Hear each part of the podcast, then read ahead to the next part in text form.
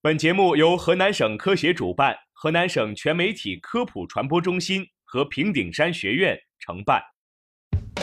生活多姿多彩，科学无处不在，在生活中感受科学的魅力，用科学创造更好的生活。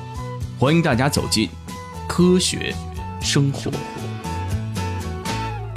Got on board a westbound 747. 听众朋友们，大家好，欢迎收听本期的科学生活，我是主持人文浩。我是主持人子涵。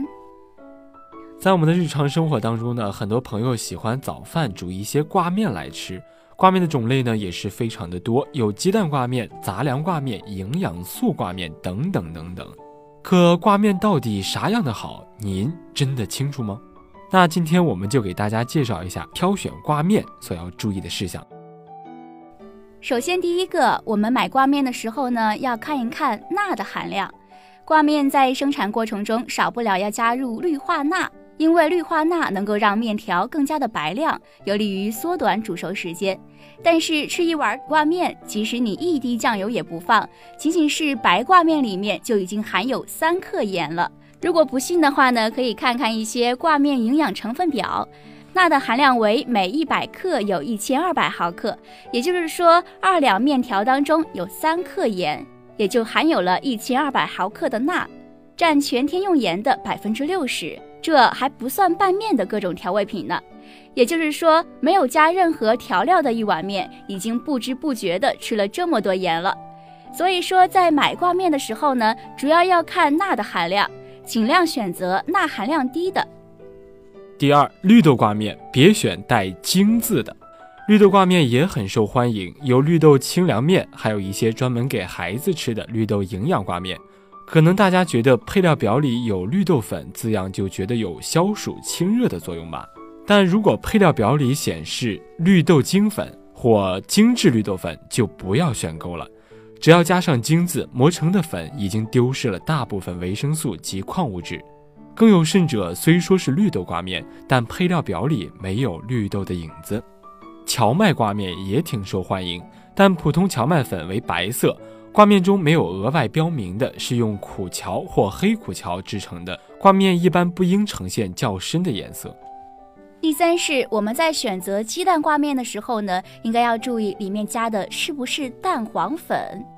鸡蛋挂面是众多营养挂面中销量最大的，很多人以为啊里面真的有鸡蛋，但是大家不知道，用鲜鸡蛋制作挂面过程要求十分严格，稍有不慎就可能会产生异味，造成变质。所以添加蛋黄粉，也就是鸡全蛋粉，成了许多挂面生产厂家的首选了。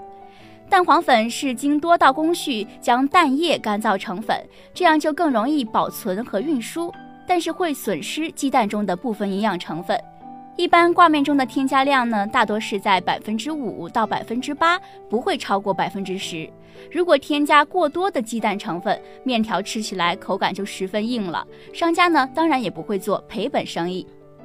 第四种蔬菜挂面，仅保留了蔬菜的味道。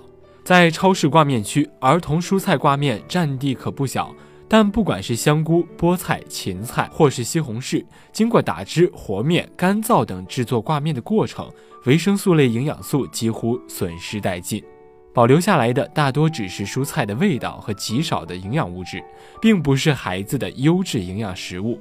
一些营养强化挂面是在生产过程中人为添加了碘、铁、锌等，如果标明了具体添加量，可根据情况购买。但是，一般饮食和营养基本均衡的消费者没有必要选择此类挂面。